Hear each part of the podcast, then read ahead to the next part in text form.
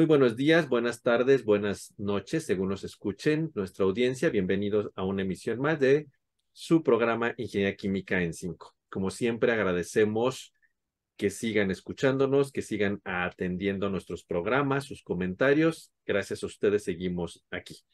Como en todas las emisiones, nos acompaña César. Hola, saludos a todos. Gabriel. Hola, ¿qué tal? Juan José. Saludos a todos. Y Eduardo. Hola, hola. Y bueno, eh, que queremos enviar un saludo también a toda la gente que nos escucha ya también fuera del, de México. Hace unas cuantas semanas estuvimos en un congreso en el extranjero y por ahí alguien de Colombia me comentó que había descubierto que hacíamos este podcast y entonces agradecemos a las personas que nos escuchan en Colombia y también en Dinamarca. Entonces, pues muchísimas gracias por su atención y por el interés que ha generado este programa que, eh, pues con ya mucho más de 25 episodios, seguimos aquí y sigue creciendo y nos seguimos escuchando, no solamente ya aquí en, nuestro país, sino ya también en algunos lugares en el extranjero. En esta ocasión, pues queremos platicar de un tema que parece muy fundamental, pero que es básico dentro de la ingeniería química. Dentro de la visión holística de una planta química, pues sabemos que constituye en forma genérica de la zona de reacción, la zona de separación, la zona de integración de calor y la zona de servicios complementarios. Y una de las áreas que son más retantes y de mayor interés en una planta química mm, después de la zona de reacción es la zona de los procesos de separación. Si nosotros nos vamos un poco a la historia de la ingeniería química, podemos tener indicios, inclusive por ahí en el British Museum, hay una pues lo que podría ser el equivalente a un destilador solar de agua de la época de los sumerios. Y en realidad los procesos de separación parece ser que han acompañado a la historia de la humanidad en todos sus desarrollos tecnológicos. Hay evidencias bien claras del uso de equivalente de pues destiladores, vamos a llamarles, en la época de los egipcios para la producción de cerveza, como se puede observar en algunos papiros. Y bueno, yo creo que el proceso de separación por excelencia que ha acompañado a la historia de la humanidad ha sido lo que hoy entendemos como la destilación, que en su momento podría ser la destilación batch. ¿Qué podemos eh, ver de esto? Bueno, pues eh, inclusive en la Edad Media, eh, que fue muy una cuestión que fue muy famosa fue la extracción de aceites esenciales y aromáticos para el área de perfumería. Y, por ejemplo, que, que, que alguna que fue muy famoso fue lo que en Europa se conocía como esas aguas aromáticas que se producían en la ciudad de Colonia, en Alemania, que hoy día, pues, es un nombre genérico para los perfumes, que solemos decir el agua de Colonia, que eran aguas perfumadas, y que se obtenían en los monasterios, eh, pues mediante sistemas que podrían ser de extracción sólido-líquido, que podríamos entender hoy día, junto con procesos de destilación. Inclusive en algunos manuscritos medievales se ven lo que podría ser el equivalente de una forma muy primitiva a una torre de destilación por platos, ¿sí? Y bueno, cuando vamos también recorriendo la historia en esos mismos monasterios, pues se, ideó la producción de cerveza donde se, utilizaban también no solamente fermentadores, que es el equivalente a un reactor, sino también el equivalente a lo que se conocía en su momento como los alambiques para llevar a cabo la purificación de las bebidas eh, alcohólicas, ¿sí? Y entonces realmente los procesos de separación han acompañado a la historia de la humanidad. Los alquimistas cuando querían obtener la piedra filosofal y todas esas cuestiones un poco entre magia y química, pues se utilizaban el equivalente a, matraces con eh, eh, condensadores, que podríamos pensar en una destilación batch, hacían extracciones sólido-líquido para obtener de plantas esencias aromáticas, medicinales. Y bueno, inclusive por ahí un, un cuadro muy famoso de Rembrandt que se llama El alquimista, claramente se ve ahí un alambique. Entonces podríamos decir que hasta en el arte, pues la parte de los procesos de separación se encuentra ahí. Finalmente, pues en el siglo XIX, con la revolución industrial, pues los procesos de separación tomaron muchísimo auge e interés. Podemos ver que procesos que hoy día para nosotros son sumamente elaborados como la absorción reactiva, pues existen, por ejemplo, en el proceso Solve para la producción de carbonato de, sodio, porque ahí justamente pues recogían lo que quedaba de las trazas del clorhídrico. Y para no enviarlo como clorhídrico fumante, lo absorbían en agua y generaban el ácido clorhídrico acuoso, e inclusive en el proceso de las cámaras de plomo para producir el sulfúrico, se obtenía el sulfúrico fumante y lo pasaban en una torre, el equivalente a una torre de absorción química eh, con agua para obtener eh, el, el, ácido sulfúrico en forma líquida, ¿no? Entonces, en realidad, la producción de los ácidos fuertes nítrico, sulfúrico, clorhídrico, pues se obtenían en el siglo XIX ya con torres del equivalente de torres de absorción química. ¿Sí? Y bueno, pues finalmente eh, a finales del siglo XIX en, Francia, eh, la famosa torre de Cellier Blumenthal, que es la primera torre de destilación por platos para la obtención de, etanol de, alto grado, ¿no? Una rectificación de, de etanol arriba del 98% ya los procesos de separación pues eran parte de la industria química y en el siglo XX, bueno, las patentes de la destilación reactiva, de las torres de destilación con integración de calor en las patentes de 1940 y finalmente eh, a finales del siglo XX y principios del siglo XXI, pues con, la, con el área de intensificación de procesos como una alternativa de mezclar zonas de reacción y zonas de separación en, en, equipos unitarios, pues ha hecho que los procesos de separación sean una parte sumamente importante que, en la industria química. Sin embargo, muchos de esos procesos de separación y en particular la destilación, que es el caballo de batalla de los procesos de separación, tienen problemas energéticos y de eficiencia.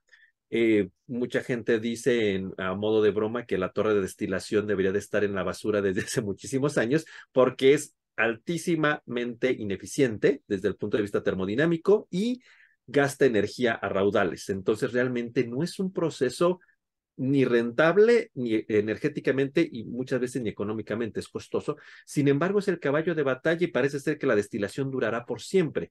Y bueno, ha habido mejoras en cuanto a integración de calor, intensificación de, eh, procesos de separación, procesos híbridos, etcétera. Sin embargo, es bien interesante que ahora que tenemos estos procesos de separación modernos, cromatografías, pervaporaciones, membranas, eh, y otros procesos electroquímicos de separación. Por ahí hubo un artículo en Science hace un, tal vez en el 2020, si la mente no me falla, donde decían que cuál era el futuro de los procesos de separación y ponían los siete procesos de separación más importantes en el siglo XXI. Y lo más sorprendente que entre estos procesos como la liofilización y eh, procesos electroquímicos y las membranas estaba la destilación como el proceso por excelencia que aún de todas sus ineficiencias y todas sus no virtudes, seguiría siendo el gran proceso en la industria petroquímica y lo ponían también como el futuro en la industria de bioprocesos. Y eso abre una oportunidad bien interesante a pensar que los procesos de separación tienen áreas de oportunidad ahora bajo estos conceptos de sostenibilidad, impacto ambiental, procesos verdes. Y más allá de que este podcast de este día sea dedicado a un curso de procesos de separación, que no es de intención, lo que queremos un poco poner en la mesa y platicar es qué retos y oportunidades tenemos dentro de los procesos de separación tradicionales. Sabemos que hay procesos de separación modernos, sin embargo, ninguno de ellos ha alcanzado una alta repercusión a nivel industrial. Entonces hay mucho que hacer todavía sobre los grandes procesos de separación tradicionales, incluida la destilación, y qué oportunidades tenemos con técnicas como intensificación para lograr sostenibilidad, ahorros energéticos, altas eficiencias. Entonces, más que esto sea un curso de procesos de separación o historia de los procesos de separación, o intensificación de procesos, la idea es que podamos poner en la mesa y discutir con ustedes qué retos y oportunidades tenemos. Entonces, la primera pregunta que a mí me gustaría poner en la, en la mesa es, ¿qué, qué retos ustedes ven en, en la ingeniería química para hacer que los procesos de separación puedan ser sostenibles desde el punto de vista de, de, de, de, procesos verdes y también que podamos hacerlos más eficientes dentro del punto de vista termodinámico. César, ¿tú qué comentarías? Justo como lo mencionaste, Gabriel, digo, diste una buena introducción a este tema y yo creo que el principal reto tiene que ir por el área de eficiencia energética. O sea, como lo mencionas tal cual, eh, gran porcentaje, ahorita si no me corrigen, pues digamos entre el 40 y un 60% de, de energía que se utiliza en, un, en una, digamos, industrialmente puede estar consumida por la parte de, de la separación. Sí, es. Entonces, es. claramente yo creo que el reto principal que debemos de estar o debemos de, un área de oportunidad, viéndolo de esa manera, es la eficiencia energética. Eh, hablaste de los conceptos de intensificación de procesos, yo me iría por ese lado. Eh, si nos vamos a, a, a, específicamente a la destilación, pues yo creo que es eh, claramente por el, por el lado que tenemos que ir, ¿no? Ver cómo podemos abatir o cómo podemos mejorar la eficiencia energética, como mencionaste. O también podemos, eh, eh, digamos, si nos vamos a otro lado, el desarrollo de tecnologías de separación diferentes o que puedan ser, eh, digamos, avanzadas. tú mencionaste claramente, por ejemplo, las membranas, ¿no? Que pueden, pueden tener una, una alta selectividad. yo creo que hay también una gran área de oportunidad porque son procesos que son, hasta la fecha, suelen ser muy costosos, ¿no? Entonces, claramente yo creo por, irnos por ese lado de mejorar de alguna manera los costos y, e identificar también dónde podemos ocupar, eh, en, qué, en qué etapas claves, por ejemplo, estos procesos costosos, yo creo que también puede ser algo de los desafíos que podemos tener. Gabriel, ¿tú qué, qué nos dirías? ¿Cuál sería tu opinión? Justamente concuerdo con César. Creo que eh, reducir el consumo energético y aumentar la eficiencia es algo imprescindible. El 90% de las separaciones, por ejemplo, se llevan por destilación. Estamos quemando, por ahí estaba viendo un día en un artículo, estamos consumiendo el 5% de energía que se consume en el mundo es por destilación, simplemente calentando. es. Entonces, este, considero que ahorrando, o simplemente ahorrando en destilación, consumo energético en destilación, eh, pues mejoraría bastante la sustentabilidad de los procesos. Si nos ponemos a pensar, pues la mayoría del calor que metemos en el revólver en una columna de destilación, pues lo estamos sacando por el condensador. Realmente es muy poco el calor útil que estamos este, utilizando. Entonces veo yo ahí, pues ahora sí que, que un área de oportunidad importante. Obviamente la intensificación de procesos es, fundamental para eso. Sí, eh, crear procesos híbridos, por ejemplo, la típica destilación-reacción, bueno, destilación reactiva, es pues el, claro ejemplo de cómo se pueden llegar a, pues ahora sí que, que, mejorar este tipo de procesos. Y justamente como comenta César, pues estar buscando otras tecnologías, las tecnologías con membranas son, son buenas, pero bueno, desgraciadamente pues hay el costo y a veces el, pues el mantenimiento es lo que, lo que lo hace caro. Yo creo que eh, deberíamos estar buscando maneras de mejorarlos. Yo creo que al menos espero equivocarme, no creo que al menos la destilación convencional tenga como que mucho margen de, de mejora. Yo creo que deberíamos estar pensando, pues ahora sí, en, en hibridizar los, los procesos, destilaciones con membranas, este tipo de cosas, si en verdad queremos este, reducir de manera, toda, o, reducir todavía en mayor medida, pues estos consumos energéticos. Creo que ahí tenemos un, un reto bastante interesante. Lalo, tú que das los cursos de proceso de separación, ¿qué nos dices? Uy, ya. ya lo comprometí. A ver si no me están viendo mis estudiantes. No, yo creo que todo lo que comentan es, es, cierto, ¿no? O sea, digo, creo que es algo que se le repite hasta el cansancio justamente a los chicos desde el punto de vista de diseño y demás. algo que creo que también es, es importante y que creo que deberíamos de, de considerar mucho, muy en serio, pues es el, o sea, no, no olvidarnos que en realidad la, la eficiencia de la separación y la capacidad de separación, pues nos la, nos la dicta el, el equilibrio, digo, dependiendo justamente de la operación que estemos realizando, particularmente la destilación, pues el equilibrio líquido-vapor, ¿no? Y, y, a lo mejor pienso yo que muchas veces esta cuestión termodinámica fina de, de, de poder de, de, tener la habilidad de, de, desde el punto de vista de diseño, saber que pues mi equilibrio como tal pues no me va a dar mucho, a lo mejor utilizo ah, alguna ruta, este, algún agente másico externo, demás, para poder este, ahí jugarle, ahora sí que tratar de engañar al equilibrio termodinámico para llegar a separaciones más, más este, e-, energéticamente más amigables, pues creo que también es súper importante. Yo estoy de acuerdo con lo que ustedes comentan. O sea, hay que buscar este, procesos híbridos y, demás, intensificación, integración másica energética, yo creo que están en lo correcto, pero creo que también un punto importante es este, ver, ver la, ahora sí que aprovechar la, las ventajas potenciales que nos podría dar la, oportunidad de jugar ahí con, con, el equilibrio, con el equilibrio termodinámico. Definitivamente, y eso es algo que a veces se nos olvida, ¿no? Sí, sí, sí, justamente. directamente ahí a la topología de la columna y el equilibrio vayamos a lo básico, ¿no? Juan José, ¿qué nos dices? Sí, no, pues yo creo que con esto esta, pues lo que han comentado es cae muy bien al punto de, pues hacia dónde nos estamos dirigiendo completamente con todas estas técnicas de separación. Y realmente, pues sí es, eh, es este, pues no sé si decirlo preocupante o, o vamos muy lentos, por así decirlo, en las cuestiones de que precisamente seguimos utilizando destilación como un proceso, pues por excelencia, por así decirlo, de los preferidos a nivel industrial. Más que nada porque pues hay otros procesos que se han desarrollado, pero aún en, en, este, en estos desafíos, pues la escalabilidad es uno de los principales problemas que, pues, que tienen cada uno de ellos. Pero sin embargo, yo creo que también eh, concuerdo que la termodinámica, las propiedades, hoy en día pues ah, nos estamos estudiando nuevas mezclas o nuevas, nuevas este, eh, moléculas, inclusive nuevos, este, eh, pues moléculas que normalmente no son convencionales o que no son, por, ejemplo, del petróleo, sino provienen, por ejemplo, de la biomasa que esos tipos de moléculas pues son, tienen propiedades ya un poco diferentes a las que pues normalmente se, eh, se tienen años estudiándolos como son los hidrocarburos. Y en eso precisamente viene a caer un poquito en la parte de lo que comenta Eduardo, pues esas propiedades termodinámicas y saber todas esas configuraciones pues impacta directamente en los procesos de separación. Creo que ahí es una, una fuerte pues, eh, eh, pues área para poder seguir haciendo eh, pues estudios sobre, sobre la, pues cómo la, la, manera más eficiente de separar este tipo de, de mezclas que provienen de, de, pues de mezclas no convencionales, ¿no? Que no es como el petróleo. Creo que ahí, pues, eh, dentro también de esto, pues la parte también de usar, por ejemplo, energías alternativas, ya no solamente el petróleo, a veces hablamos de que, pues, la, eh, tan solo la, la, la, pura destilación, pues, involucra la quema de combustible para, pues, generar las temperaturas en el reboiler y todo esto. Entonces yo creo que también abona un poco la sostenibilidad por poder usar energías no, no, convencionales, sino alternativas.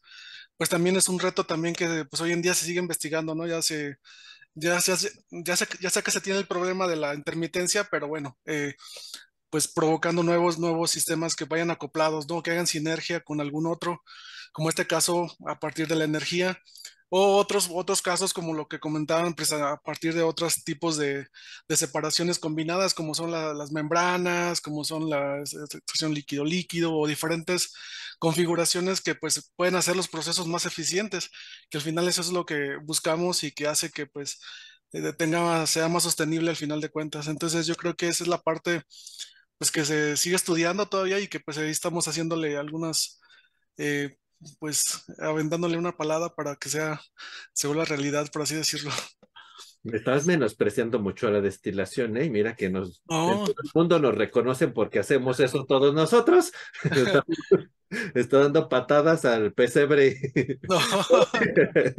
no, no te quedas, pero tienes toda la razón en eso, ¿no? Pero aún así, aparte, ya en serio, aún en estos bioprocesos la destilación sigue siendo útil sigue siendo útil que le queramos meter otras cosas híbridas, bueno, esa es parte del avance, ¿no? Y yo creo que por ahí poníamos en la mesa, eh, tenía yo como dos preguntas, sí, Lalo.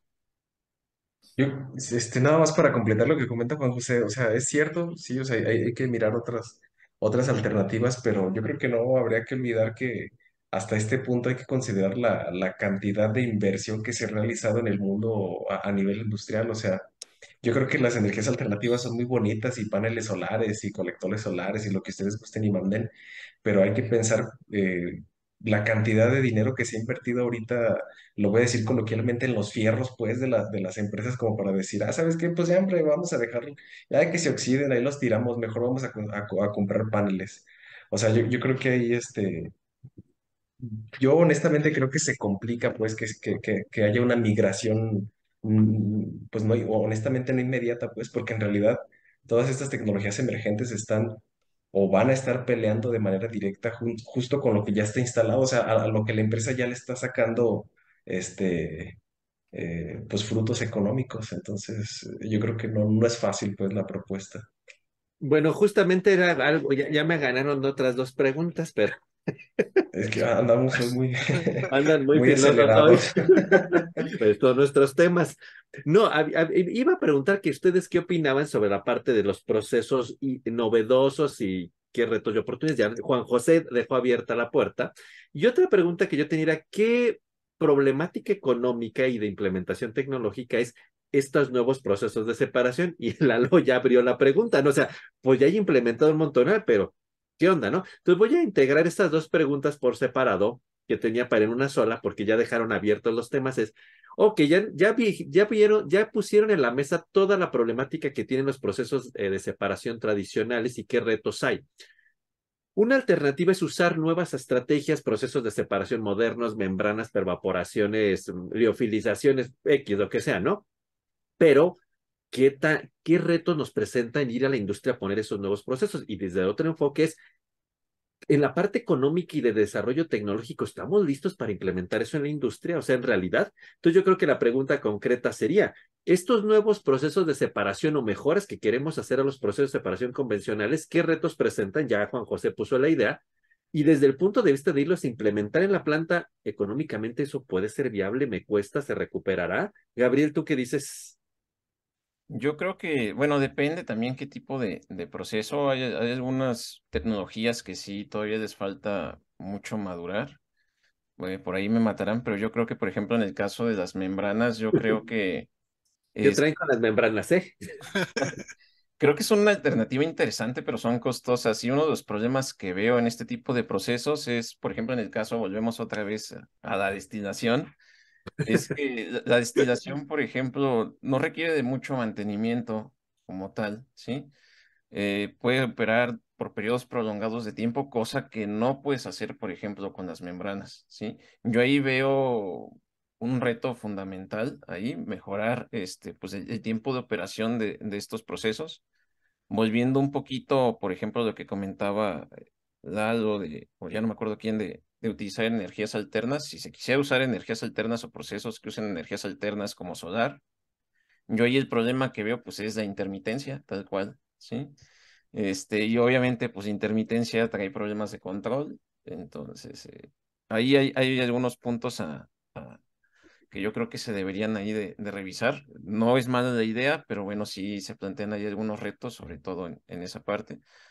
Eh, y pues yo, algo que ya veo, ya, esto ya no va tanto así como de, de pues digamos, de, de las tecnologías como tal, sino más bien como nosotros como ingenieros químicos, pues es básicamente adoptarlos, ¿sí? Yo, yo veo como que mucha renuencia de, de muchas industrias y de muchas personas de, de realmente querer adoptar estas, estas tecnologías con muchas personas con las que he hablado de industria, pues es, pues, ¿para qué quiero hacer eso si la columna de destilación ya me lo hace y el proceso ya es rentable? O sea, ya para, ya para qué me molesto a estar moviendo ahí, mejor me quedo como estado, que ya está probado, no ando experimentando y pues bueno, me la llevo tranquila. Yo creo que, que ahí nos falta también mucha parte eso, de, de querer cambiar ese chip para poder adaptarlas. Pero eso cuesta, Gabriel. Sí, sí, sí, eso cuesta definitivamente. ¿Y tú qué dirías, Lalo? Tú que abriste el tema. Pues es que lo que comenta Gabriel es totalmente cierto, digo, y, y aparte, bueno, yo, yo, yo lo veo y digo, a ver, o sea, en realidad la madurez tecnológica que tiene la columna de destilación, digo, ya echándole la culpa a la columna, ¿no? O sea, pero la madurez tecnológica que tiene la, la, la columna en particular, pues es, híjole, o sea, no, no, no, no, no, no me quisiera imaginar, o sea, si, si pusiéramos una comparación directa entre una te- eh, tecnología inci- incipiente como una membrana, por ejemplo, o sea, digo, yo sé que ya también tiene su historia, pero en comparación de aplicación industrial, o sea, no, no, no, no hay comparación, o sea, el, digo, la, la, ahora sí que el- el- la muestra es que podemos agarrar un simulador comercial de licencia o, o- o de libre, de libre uso y podemos medio ahí simular este, una, una columna, y, o sea, ¿por qué? Pues porque los modelos ya son bien conocidos en niveles, en, estado estacionario, en estado dinámico, con sus asegúnes, pues, lo que, que sí que si en equilibrio, que si en equilibrio, pero ya hay un desarrollo tecnológico y teórico súper, súper importante. O sea, tal grado justo que les digo que agarramos la computadora y puedo simular ahí dos, tres cositas. Y yo creo que eh, esa madurez tecnológica o ese estudio eh, teórico que tienen los procesos convencionales, por ejemplo, la columna de destilación, pues todavía es mucho, muy grande en comparación a, estas tecnologías este, emergentes como las membranas, que pues bueno, seguramente hay datos experimentales, eso es evidente, pero no creo que tengan toda esa base de datos tan importante como por ejemplo la tiene algún simulador comercial, hablando por ejemplo de- de cuestiones de, de equilibrio, ¿no? Entonces, sí, o sea, yo creo que eventualmente hay, hay, hay que probar nuevas alternativas, eh, ahora sí que hay que probar de todo y igual y nos gusta, pero pues bueno, este, yo creo que todavía, todavía falta. César, ¿tú qué comentas? Yo creo que justamente la parte final que mencionó ahorita Lalo es bien importante, ¿no? De probar nuevas alternativas. Digo, hablábamos hace ratito de, o hablaban de, de, de las tecnologías o de los eh, combustibles no renovables, ¿no? Y renovables. Eh, digamos, en algún momento pues, tendremos, tendremos que hacer uso de, lo que tengamos a, la mano, ¿no? O sea, eh, eso que, no cabe duda. Pero una parte importante, con lo que mencionó ahorita, me quedé pensando, es que muchas de estas tecnologías todavía están en escala laboratorio, escala planta piloto, y justamente tiene que ver con esta parte que todavía están a prueba, a lo mejor todavía no pasan esta parte de los costos, y eso yo creo que es la parte, digamos, que, del reto más importante de todas estas eh, tecnologías. Me quedo pensando por un lado en esa parte, pero por otro lado también me quedo pensando en, todas las mejoras que se han hecho, ¿no? Digo, por la parte de específicamente en la destilación reactiva, si hablamos de, de la intensificación de procesos, pues han salvado hasta en la industria, ¿no? El, el, proceso de la Eastman Kodak, ¿no? Que ya lo hemos platicado aquí. Justamente pues tomaron mano de, de, ello para poder subsanar, digamos, los grandes costos de producción que tenían. Y yo creo que también en ese lado hay que voltear y decir, bueno, no, no, no hay que quedarnos siempre con lo convencional, hay que adaptarnos a, lo nuevo. Y creo que es justo lo que hacemos, como también lo mencionó JJ hace ratito, ¿no? Estamos nosotros haciendo con diversos estudios, simulaciones y toda esta parte, eh, propuestas que a lo mejor se pueden llevar a una escala, eh, ya pues una planta piloto y ya escalarlo a algún nivel y yo creo que, eh, hablando ya, llevarlo a la industria, yo creo que sabiéndolo vender, como yo creo que el que lo supo vender muy bien, eh, no sé quién lo haya llevado a la Eastman Kodak, pero diciendo, bueno, pues esto, esto puede hacer muy reditable el proceso, aunque tengamos ahí los, los, los fierros, como lo mencionó Eduardo, si nosotros le hacemos ver a la industria que eh, pues es mucho más rentable y que van a recuperar en poco tiempo o en no mucho tiempo pueden subsanar ese gasto, yo creo que la industria también se podría adaptar a ello, ¿no? Viendo todo, viendo todo desde una perspectiva que yo no voy a hacer la inversión, ¿va? ahorita los de la industria van a decir, pues toda la inversión, o, me podrían decir ahorita en cualquier momento. Eh, pero no, justamente yo creo que, que, que va, va, por ese lado, saber vender de alguna manera que los procesos o, o todas estas mejoras a los procesos convencionales eh, pueden traer un beneficio económico y pues ahí, ¿por qué no un beneficio ambiental o a la sociedad? Pues. Sí, efectivamente, ahí a quien te referías que quien llegó a Eastman Kodak fue el profesor Jeff, bueno, entonces era Jeff Cirola, ahora es el profesor Cirola, ¿verdad? Ya hay que hablarle con respeto. Fue quien llegó y justamente, pues como dice un poco la parte de la leyenda, ¿no? O sea, los convenció de 10 columnas a una, pues era obvio, ¿no? Era obvio que, que, la recuperación de la inversión iba a ocurrir, ¿no? Pero pues eso es, pero hay veces que es tan difícil ver ese ahorro, porque a veces es tan sutil y no es fácil convencer a la industria, ¿no? Ahí era como evidente, les quito 10 equipos y les pongo uno, adelante, ¿no? Pero a veces pues es lo mismo, hasta hay más equipos y no es tan evidente, ¿no? Y es parte como de nuestra chamba promover estas nuevas tecnologías que sí, sí ahorran, pero que así visualmente no lo logran, ¿no? Juan José, ¿tú qué dirías? Ah, yo creo que sí tienen pues bastantes retos.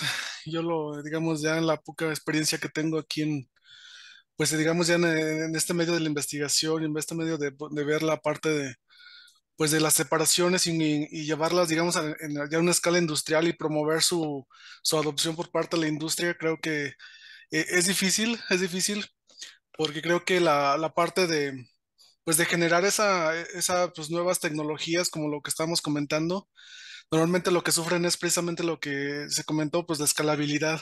Entonces, escalabilidad, o sea, sí funciona muy bien en el laboratorio, pero ya cuando te vas a, pues ya a cuestiones un poco más grandes, pues entran lo que nosotros conocemos pues como fenómenos de transporte y toda esta transferencia de masa, las limitaciones que hay, la termodinámica que acabamos de comentar, todo eso conjugado ya a un nivel macro, pues cambia, pues cambia mucho las cosas, ¿no? Las configuraciones y lo hemos visto nosotros en algunas pues, las investigaciones que hemos eh, eh, pues realizado de alguna manera, que pues por ejemplo se pierde el control, la controlabilidad del proceso, cuando, los procesos son más, más eh, pues digamos, más intensificados o tienen una otra naturaleza que no es la convencional, o inclusive la seguridad, principalmente que hemos ya abordado también esta, esta parte, que se, no son más hasta cierto punto más inseguros. Entonces, creo que todas estas partes pues deben de, eh, pues, de conjugarse muy bien para que se tenga un proceso, pues digamos, eh, pues eh, apto para llevarlo a la industria como tal. La industria pues siempre pide, o ya los, los, grandes empresarios allá piden precisamente que se les demuestre, bueno, que tienes la escalabilidad, que sí les va, si va a ser redituable o que sí va, o los convenzas como, como acabamos de comentar de que sí tiene futuro, digamos, esta, pues esta columna o esta columna intensificada o o algo de esto, ¿no? Completamente. Eh, siento que ahí está un poco renuentes todavía en esa parte de adopción, pero esos son los retos que se tienen que, digamos, enfrentar y pues eh, pasar a otro término de, de poderlos convencer porque sí, realmente, bueno, al menos aquí en México, como estamos nosotros o lo, como lo hemos visto, pues sí son muy renuentes al cambio completamente. Y es algo que hemos visto bastante, aunque se les demuestre pues que son procesos más sostenibles o que ya los diseñamos bajo estas este, perspectivas de sostenibilidad, de que eh, sean, más económicos, de que sean, tengan menos impacto ambiental y que inclusive tengan no repercusiones a la sociedad. Aún así siguen siendo renuentes y siguen convencidos con, la, con las con las tecnologías de separación convencionales, que son las que pues ya las tienen probadas ahí funcionando, tal vez de una manera ineficiente, pero bueno, ahí les, les sigue generando ganancias. O sea, al final de cuentas, el problema hay muchos como de animarnos a estas nuevas cosas, ¿no? Parece ser el, el conflicto, ¿no? Y, y, yo creo que tiene de algún modo razón que nosotros mismos, no que nosotros lo promovamos, pero por ejemplo, platicábamos hace un rato fuera del aire, que al profesor Tony Kiss, que es un experto en, en procesos de separación, sobre todo en el intensificados, recientemente le dieron un reconocimiento por su trayectoria y, en su ponencia por la, entrega de este premio, pues recapitulaba toda su trayectoria y en realidad mm, lo que dejaba el sabor de boca es, pues le dieron un reconocimiento y no, no por eso menosprecio su, su trayectoria ni el reconocimiento, es, fue por los avances tan sutiles a los procesos de separación tradicionales, más allá de la destilación reactiva, eh, metodologías de diseño, aplicaciones en ese sentido. O sea, no era por una trayectoria, por procesos de separación espectaculares, era modificaciones, digamos, modestas a los procesos de separación tradicionales y metodologías de diseño, y no porque dijera le metí una membrana al aquí con una reacción química y una absorción simultánea. O sea, no, era por estas modificaciones fácilmente, de algún modo, por decirlo, implementables en la industria, y no por un grandes descubrimientos. Entonces yo creo que la pregunta es un poco eh, que, se, que me gustaría poner es, entonces a la luz de todo esto, ¿creen ustedes que los procesos de separación tradicionales siguen siendo ventajosos en la industria? ¿Qué o sea, ¿les vemos ventajas todavía reales para su uso? O, y, qué, ¿Y hasta dónde pueden dar? Porque entonces eh, digo, la gente seguimos trabajando en lo mismo con una modificación aquí y allá. Hay muchas cosas muy novedosas, pero no las vemos a nivel industrial. Entonces, ustedes dirían que los procesos de separación tradicionales siguen teniendo futuro o, están cerca de una limitación. ¿Tú qué dirías, César? Yo creo que a la fecha sí siguen teniendo futuro. De alguna manera hay varios puntos a favor o beneficios que pueden traer los procesos tradicionales como lo mencionó yo Lalo hace ratito, ¿no? Ya hay experiencia y conocimientos, ¿no? Ya el operario sabe cómo eh, trabajar con una columna de destilación, ya no es como que vas a parar el proceso mucho tiempo para explicarle a alguien cómo va a funcionar una columna de destilación reactiva o cómo meter un solvente o cómo va a funcionar la membrana. Entonces, eso pues claramente pues, a la industria no le va a quitar eh, frutos, ¿verdad? Yo creo que también, digamos, con la amplia experiencia que se tiene ya en, en temas de los procesos convencionales, ya hasta cierto punto ya su implementación y, y, digamos, sí, su implementación como tal es, si podemos decir, entre comillas, fácil, ¿no? Ya, ya hay toda una industria atrás de ellos que los protege, ¿no? Digamos, hasta cómo, quién te va a hacer el condensador, quién te va a hacer la parte del reboiler, quién te va a hacer el tubo, los platos, ya están probados los platos, por ejemplo, ya hay una diversidad de platos, o sea, ya hay mucho en ese tema, ¿no? Y asociado a esto, pues también si hay mucho ya en este tema, también los costos, digamos, de estos procesos tradicionales se suelen abaratar, ¿no? Cuando se hace todo ya a gran escala, digamos, entre comillas, ¿no? Porque pues, para la industria puede ser barato y para uno no va. Eh, los costos eh, tienden a ser menores que todas estas tecnologías que, pretendemos que, que pues, se metan a la industria en un futuro, ¿no? Eh, eso yo creo que de alguna manera sí tiene futuro o va a seguir teniendo futuro, pero no voy a, no voy a arrepentir de lo que dije hace ratito. Yo creo que sí hay que voltear a ver también otras tecnologías porque claramente como lo dijimos en un principio, la eficiencia energética, toda esta parte de sostenibilidad, también hay que voltear a ver, ¿no? O sea, en algún momento sí tiene que tener un límite, como lo mencionaste, para mi punto Y hasta la termodinámica, ¿no? Nos va a limitar no más. Claro. No más allá. Lalo, ¿tú qué nos dirías?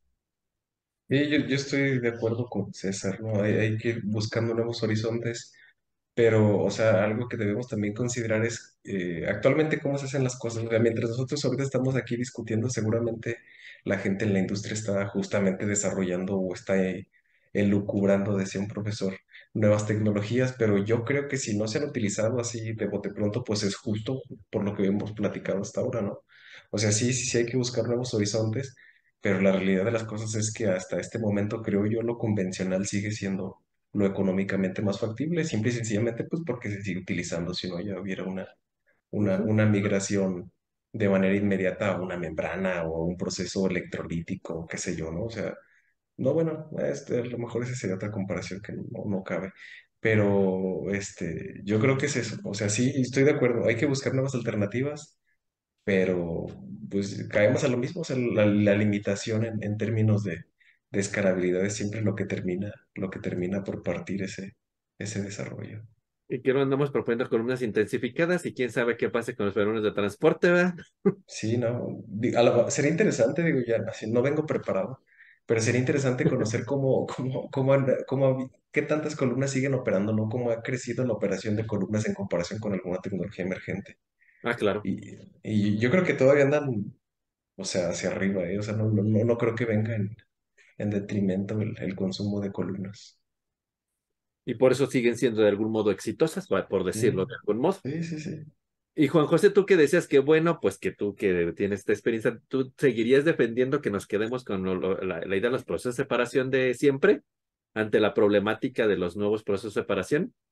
Pues es que, por por ejemplo, de ahí surgen, eh, por ejemplo, la primera pregunta, uno defiende los procesos de separación, pero ahorita, por ejemplo, la, la cuestionamiento que me hizo Eduardo de, pues sí, este, muy bonito y todo, pero pues, tenemos que usar lo, lo que hay, ¿no? Lo que está allá. O sea, precisamente ese mismo cuestionamiento es, sale a la luz cuando uno empieza a promover este tipo de tecnologías. Dices, pero es que yo tengo ya la columna de destilación, ya, y quién los, lo que comentaban ahorita, ya lo fabrican, ya, o sea, yo no, me estás vendiendo una idea que es nueva y que pues siempre lo nuevo causa temor, ¿no? Hasta cierto punto. Entonces yo creo que ahí es donde, pues precisamente, por ejemplo, nosotros que buscamos hasta cierto punto de financiamiento, por ejemplo, para poder hacer, pues imagínense, eh, proponemos una columna de separación más eficiente o más, más bonita, pero para llevarlo, digamos, a una escala industrial, pues ¿cuánto cuesta una columna de ese, de ese estilo? O sea, no cuesta 100 pesos, o sea, cuesta no, tal vez hasta millones de pesos, tan solo nada más promover esa tecnología. Entonces, aquí también, pues, uno se ve limitado hasta cierto punto, por ejemplo, en estas cuestiones, para poder demostrarle a la industria, digámoslo así, de alguna manera, que sí, eh, pues es, es, es factible la tecnología, la separación, es factible y que pueda ser implementada. Ya con eso es, es mucho de lo que eh, quieren ver allá afuera, precisamente los empresarios, ¿no? Que, que sí funcione, pero para eso, pues necesitas una inversión bastante considerable, que no nada más es eh, pues no hay quien le puede le, invierta de alguna manera más que pues digamos ahí pues que encuentres a alguien que sí quiera, digámoslo así casi casi, eh, o arriesgarse pues de alguna manera, porque al final es un riesgo que toman pues las personas de que invierten esa, esas, esos, el dinero como tal. Yo creo que ahí está y está tan desarrollada pues ya las tecnologías convencionales que como comentamos pues no, a veces surge ese impedimento, ¿no? Y esa barrera que pues necesitamos romper para poder pues convencer a las personas. Entonces eh, es, es, es este, pues hasta cierto punto frustrante de alguna manera poder llegar hasta allá porque sí es un, es un valle muy grande de cruzar, digámoslo así, desde una propuesta de, de simulación, una propuesta de, eh, pues de, de separación, allá llevarlo a un proceso ya, pues ya real, ¿no? Completamente. Y en el papel bien bonito y en los artículos y en las simulaciones, ¿verdad? A ver, implementenlo. Gabriel, ¿tú cómo cerrarías esta ronda? ¿Qué nos dirías? Yo concuerdo y me gustaría retomar algo que, que dijo Lalo. Yo creo que eh, yo, yo veo la- realmente, pues ahora sí que los procesos tradicionales estarán dominando, al menos yo creo este siglo. No creo que, que haya alguno que se compita. A- Algo que veo y que, que comenta y que me llamó mucha atención a lo que comentaba Lalo es que, pues, por ejemplo, las tecnologías como la destilación, pues ya están muy maduras y prueba de ello es que nos podemos ir al simulador más básico y vamos a encontrar, por ejemplo, modelos para destilación, para absorción y demás. Y creo que también falta pues mejorar la parte de, de métodos de diseño para estos novedosos procesos. Si yo les pregunto, por ejemplo, díganme un método para un proceso convencional, pues ustedes me, me avientan ahí tres, cuatro, pero para unos de estos nuevos eh, procesos, pues no hay, o sea, no Ay, hay como un proceso general, no hay. Entonces, eso también siento que limita mucho el, el avance, el que llegar a quererlos implementar, porque realmente no hay un método estandarizado para poderlos diseñar. Realmente, si se quiere eh, implementar estos métodos, pues hay que recurrir a un experto que pueda diseñarlos, pero no hay un estándar, no hay como un eh, método de Underworld Guididan o un método de McApey, no hay, no existen. Y yo creo que eso limita también mucho la, la implementación. Hay que buscar expertos que sepan diseñarlos y que te sepan dar realmente las limitantes por ahí, por, por alguna parte. Este, es nada más un poquito lo que, lo que quería abonar y cerrar en esa parte. Sí, finalmente todavía, y de hecho ahí es parte de las áreas de oportunidad que quizás al final vamos a cerrar de qué, hacia qué es lo que nos falta para que esto emerja, ¿no? Y lo voy a dejar ahí pendiente ese comentario tuyo, ¿no? Ahora, pues, eh, han puesto ustedes en la mesa así como la, voy a poner esta forma, como que los procesos de separación son la panacea de lo tradicional. Pero bien sabemos que cuando revisamos la misma bibliografía, cuál es la crítica y que la destilación gasta un montonal de energía y que contamina y que las emisiones de gas de efecto invernadero y que no son procesos verdes. Por ahí no sé si Gabriel o César dijeron que en una planta química la mayor consumo de energía viene asociado no a la destilación, sino a los procesos de separación en forma integral. Entonces, en ese sentido, pues ya pusimos como la parte cute de los procesos de separación tradicionales y por qué siguen en la, en la industria, ¿no? Ahora, ¿cuáles son las implicaciones desde el punto de vista ahora de estas de sostenibilidad y química verde que tienen y, y qué áreas de oportunidad abren estos procesos de separación? O sea, ¿qué, ¿qué grandes problemáticas ven desde el punto de vista de impacto ambiental y sostenibilidad en esto que la industria conoce, domina en el día a día y que se niega a dejar? Y, pero, ¿qué, ¿qué repercusiones tienen desde el punto de vista de sostenibilidad? Lalo, ¿tú ahí qué dirías? No, pues yo creo que es, eh, creo que es bastante evidente que el, consumo energético es lo que le parte el queso bien duro al, al, a, esta parte de los procesos de separación. O sea, a final de cuentas, digo, otra vez aterrizando la columna de destilación, pues tenemos que hacer hervir la mezcla y esa energía tiene que venir de algún lado. O sea, digo, yo, yo creo que a lo mejor justo aquí sería como interesante combinación de tecnologías, justo como comentaba Gabriel César, de procesos híbridos. ¿Sabes qué? Pues en la mañana, de hecho, justo ahorita que, que en esta temporada estamos aquí con el fenómeno del niño, de la niña, ya no sé ni de qué es, pero que el calor está bien duro, pues bueno, aprovechamos ahorita este calor y de alguna otra manera tratamos medio de, de, de conservarlo para, para utilizarlo, o sea, pero, o sea, yo creo, yo creo que, el- bueno, ya me estoy desviando. Yo creo que el, el talón de Aquiles de este tipo de procesos, pues es, es la parte energética. O sea, tiene que venir de algún lado. Tenemos que quemar algo. Tenemos que, ah, o sea, considerando la producción de, de electricidad aquí en México y en el mundo, pues mucha proviene de, de, de- de cuestiones donde está implicado la quema de algo. O sea, gas, carbón, lo que ustedes gusten, o sea, un, un porcentaje importante. Entonces, el hecho de yo requerir energía hace que esté quemando más carbón, esté quemando más gas, esté lo que sea. Entonces, es- es- esa parte es importante. Digo, ya nada más, yo sé que me estoy regresando, pero creo que a final de cuentas vamos a acabar justo como con los, con los coches eléctricos, ¿no? O sea, creo que está más que probado y en su momento estuvo más que probado que desde el punto de vista de análisis de ciclo de vida, pues no eran buenos, pero tuvi- tu- tuvieron que venir legislaciones para decir, ¿sabes qué? A partir del 2000X tu, tu parque vehicular tiene que ser tanto por ciento eléctrico y fue la única manera en la que se obligaron a hacer esa migración. Yo pienso que puede ser algo, algo por ahí. ¿Tú piensas pues que por ahí puede ser como el, cómo vamos a transitar de algún modo, ¿no? Hacia la sí, siempre, ¿no? O sea, para convencer al industrial yo creo que se complica, pero ya sí, sí, si lo convences a base de, A la fuerza de, bruta. sí, pues a lo mejor puede ser, digo, a ver, quién sabe. César, ¿tú qué dirías? Híjole, pues yo creo que como mencionó Eduardo ahorita, pues el consumo energético, ya no voy a tocar ese tema, pero también hay temas relevantes como por ejemplo el consumo de agua. Eh, algunos procesos de, de, de, separación requieren grandes cantidades de agua, ¿no? Y claramente pueden utilizar ya sea por la parte de, del enfriamiento, pues de, o, o alguna parte como el disolventes, no sé, pero hay uso excesivo de agua, ¿no? Y, y, yo creo que es un, una, una, parte que debemos abordar o, o, yo creo que ya se ha abordado también en este sentido, pero sí poner mucha atención en este sentido, en, en el consumo de agua. Ese sería, mi, digamos, en, en, este lado también para, para dejar. Sí, también la parte de ahí los condensadores. Como decimos, es que el agua es barata. Yo le digo a los muchachos, bueno, eso vale para el diseño básico. A ver, hagan un diseño sostenible y no me van a decir que gasten todo el agua porque es bien barata. Ya no. Exactamente. Pues sí, siempre la menospreciamos en la parte del diseño fundamental. Lo que vale es el vapor que contamina y que cuesta mucho el agua, es barata. Ahorita estamos muriendo aquí con este calor y no llueve ni por asomo y no vamos a sacar el agua, ¿no? Pero bueno, tienes toda la razón, César. Juan José, ¿tú qué dirías? Ah, yo creo que, pues, yo creo que dentro de todo lo que hemos comentado, la, la de, por ejemplo, lo que mismo que siguiendo con la destilación, eh, es lo, yo creo que lo, lo bueno de la destilación es que es un proceso muy versátil, o sea, completamente que lo pues, se puede aplicar a una cantidad de, de mezclas, de procesos que pues sigue obteniendo buenos resultados hasta cierto punto.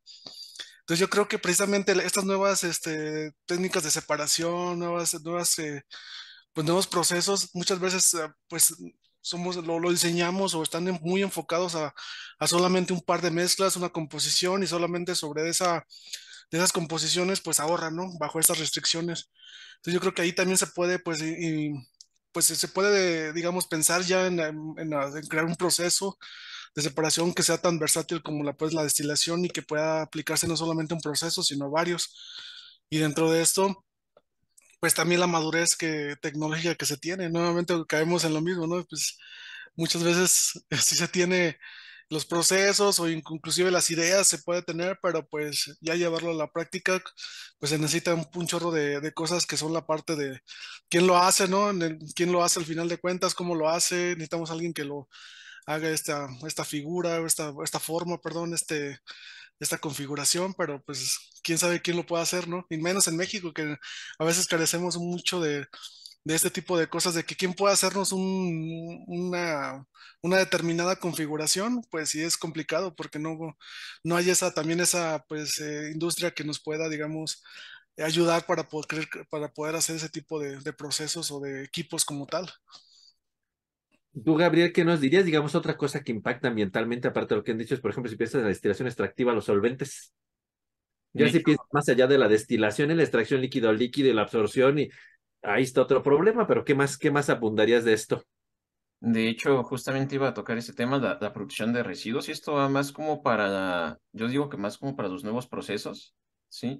Muchos de estos nuevos procesos, pues, que usan que líquidos eutépticos, líquidos iónicos, y yo soy un poquito crítico en esa parte porque digo, bueno, este, realmente, ¿cuántos ciclos has probado el, el, solvente? ¿El solvente se degrada? ¿No se degrada? Realmente, bueno, dicen que no contamina, pero yo creo que estamos en una fase pues todavía muy preliminar como para decir que un líquido eutéptico no contamina, por ejemplo, ¿sí? Lo mismo Otra vez pateando el pesebre. Adelante, Gabriel. Justamente, y eso me recuerda mucho de los líquidos iónicos que al principio decían que era maravilla y ya después se ve que pues tienen implicaciones importantes en cuanto a contaminación de suelo o agua, ¿sí? Entonces creo que, que ahí tenemos un reto importante, ¿sí? En el caso de los solventes ya de, de, métodos tradicionales, pues alguien tiene que producir ese solvente, ¿sí? Se tiene que producir, incluso a veces sale más caro, puede salir ambientalmente más caro producir ese solvente o ese líquido iónico, es lo que me lleva a la separación. Entonces ahí tenemos. Que lo que ahorre de supuestas no impacto ambiental en el proceso de separación, ¿no? Tienes toda la razón. Sí, así es. Entonces yo creo que, que ahí hay que tener pues mucho, pues un, un especial foco de atención en esas implicaciones medioambientales porque son esas cosas que justamente lo que comentaba Eduardo, o sea, si vemos nada más el proceso, a lo mejor, pues sí, para el proceso sale bien, a lo mejor gastamos menos energía, pero ya en el ciclo de vida real, pues resulta que sale peor. Entonces, este, hay que tener, yo creo, ahí una especial atención para, para poder, digamos, mitigar o aumentar la, la sostenibilidad de, de estos procesos. Y son como todos esos puntos, o esas red flags, digamos, como dicen, de los procesos, a pesar de todas sus bondades y de que los conocemos, todas esas partes, banderitas rojas de por qué deberíamos de pensar en migrar, ¿no? A otras tecnologías, ¿no? Y finalmente, yo creo que para cerrar el, el tema, eh, hoy día pues hablamos de estas cuestiones de eh, interdisciplinaridad y colaborar con otras áreas. ¿Ustedes qué áreas de oportunidad ven de, de una de inter, forma interdisciplinaria en ingeniería química para poder avanzar en esta parte de procesos de separación o en qué temas piensan que podríamos hacer match con otras áreas para apoyarnos en mejorar los procesos de separación, avanzar en metodologías, diseño, entendimiento? ¿Tú qué pensarías, Lalo? Pues yo creo que con lo- lo- las personas que se dedican mucho a los materiales, o sea, a, a final de cuentas, lo- justo l- algunas de las conclusiones que saco yo, o sea, yo creo que eh, ya lo hemos platicado en otros programas, la interdisciplinariedad eh, es importante y me parece que los materiales es algo a lo que habría que seguir. Ah, tal vez como para pensando en membranas, algo así te referirías. Sí, o sea, O- membranas cerámicas, membranas poliméricas, este, digo, obviamente las alternativas, el, el- el cielo es el infinito, pero sí.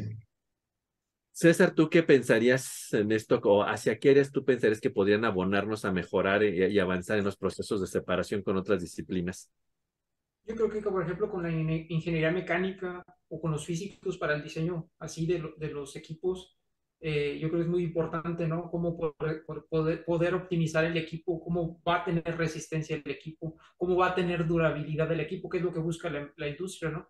Que a, a final de cuentas, pues no tengamos eh, un equipo que va a durar tres años y lo tengamos que votar y que no vaya a tener, eh, digamos, lo mencionaste muy bien ahorita de esas red flags, ¿no? Un equipo que que vaya a tener fugas, que vaya a poder explotar en algún momento. Pues queremos evitar todo eso. Yo creo que, eh, yo creo que podemos tener buen, buen match con el área de ingeniería mecánica, los físicos. Para esa parte, Juan José, ¿tú qué dirías? Yo creo que, pues, en realidad sí la, pues, eh, son temas que se han venido manejando ya hace, digamos, ya bastante tiempo y uno los encuentra mucho en la, en la bibliografía, la parte de los materiales, como lo acaban de comentar, que son, pues, catalizadores, mejores catalizadores o inclusive ya cosas más, más, este, pues, que ayudan, ¿no? Precisamente a la mejorar las eficiencias de los procesos de separación en estos casos.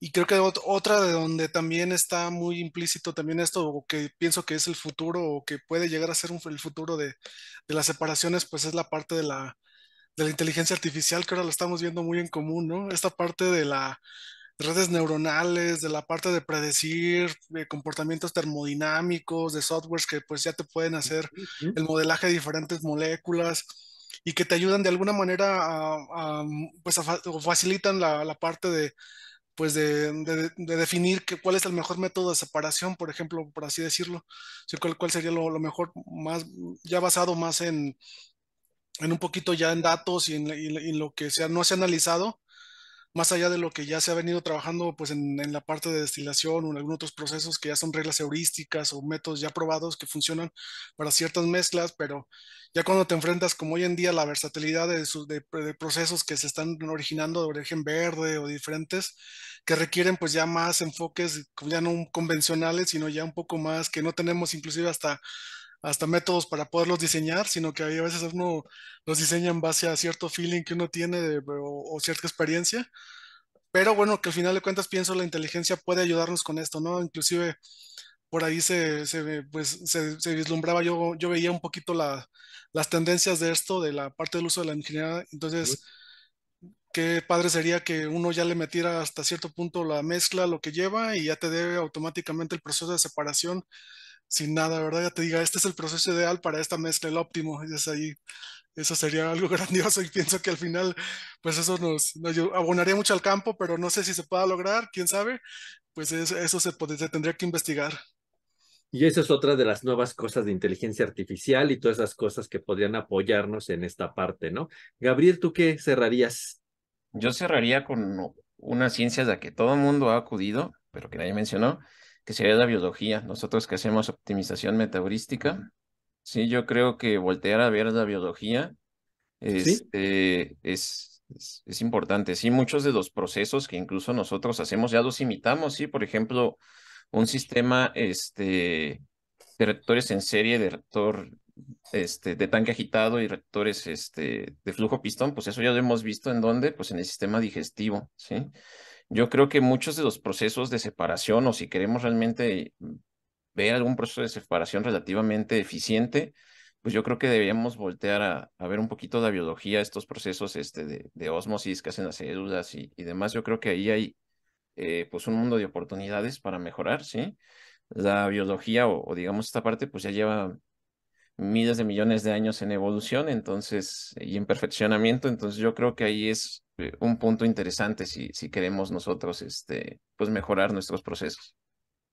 Fíjate que muy interesante tu, tu comentario para cerrar, Gabriel. Por ahí hay mucha gente que hace intensificación de procesos basado en copiar cosas de la naturaleza, porque dice que la naturaleza es el proceso mejor intensificado que existe. Ahora lleva muchas operaciones en conjunto, siempre pone el ejemplo de la fotosíntesis, en una hoja hay reacciones, separaciones, quién sé cuántas cosas simultáneas, ¿no? Entonces creo que sí, y, yo creo que ahora es esa área que, que siempre hemos dicho, ¿no? La ingeniería química, el gran futuro es hacia el área médica, biológica, y creo que, que es un cierre bien interesante. Quizás para, para finalizar, mera curiosidades, ¿cuál es su proceso de separación favorito? César. Oh, pues me voy a ir por la fácil, doctor, me voy por la destilación. Gabriel. Híjoles, ya me gusta mucho la destilación reactiva, doctor. Sí, ah, sí, bueno, ya. sí, sí. Lalo. Ya me la ganó Gabriel. Sí, o sea, yo creo que todo lo que huela a destilación pues, se- me será atractivo. Juan José. Yo creo que la, a mí la combinación entre, entre la parte de destilación y, y membranas creo que es un buen un proceso Es que a mí me, me resulta interesante. interesante, sí. Pues sí, ya volvemos a lo mismo, ¿no? Yo creo que la destilación siempre va a ser es- este proceso por excelencia que siempre nos acabaremos yendo, como dicen en la vieja, confiable, pero no más allá de eso, no por lo de siempre, es un proceso con muy, muy bonito y que es tan versátil, extractivo, azeotrópico, con integración de masa, calor reactivo, membranas, o sea, puede ser lo que quiera, ¿no? Es así como Barbie. Puede ser todo lo que quiera, ¿no? La columna de destilación. Mu- Muy interesante tema y yo creo que da para, para muchas más oportunidades. Seguramente en alguna otra ocasión volveremos a platicar de, de, los procesos de separación en otro, con otro enfoque y con otro interés. Pero yo creo que, que esta parte del de el, el, cerrar, el, el cierre de que los procesos de separación tradicionales y lo de siempre, eh, son, van a seguir por mucho tiempo y tendremos que hacer muchas cosas para, para poder eh, tener, avanzar, tener información, métodos de diseño y, dar esa confiabilidad a la industria. A mí me gustaría cerrar con, con una frase que, que, que, que, viene en el libro de Henry Sider, el de toda la vida, el, el original de la pasta rosa. Y antes de empezar todos los capítulos, trae una frase bien interesante de James Fair, que fue alguien que hizo grandes aportaciones en los años 60 a la parte del diseño mecánico de, los procesos de separación, en particular de la destilación. Y la frase que ponen ahí que me parece que por qué seguimos hasta hoy día usando la destilación y los procesos de separación por etapas, él decía que la información que existe en la bibliografía sobre todas las fases de cálculo y diseño en destilación y procesos análogos por etapas es tan abundante que el flujo de información especialmente relacionado con los cálculos de etapas, cálculos de alturas, diámetros y equilibrios están en tal cantidad en la literatura que alguien no experto en el tema se puede encontrar perdido a la hora de seleccionar cuál es el mejor procedimiento para su caso de estudio.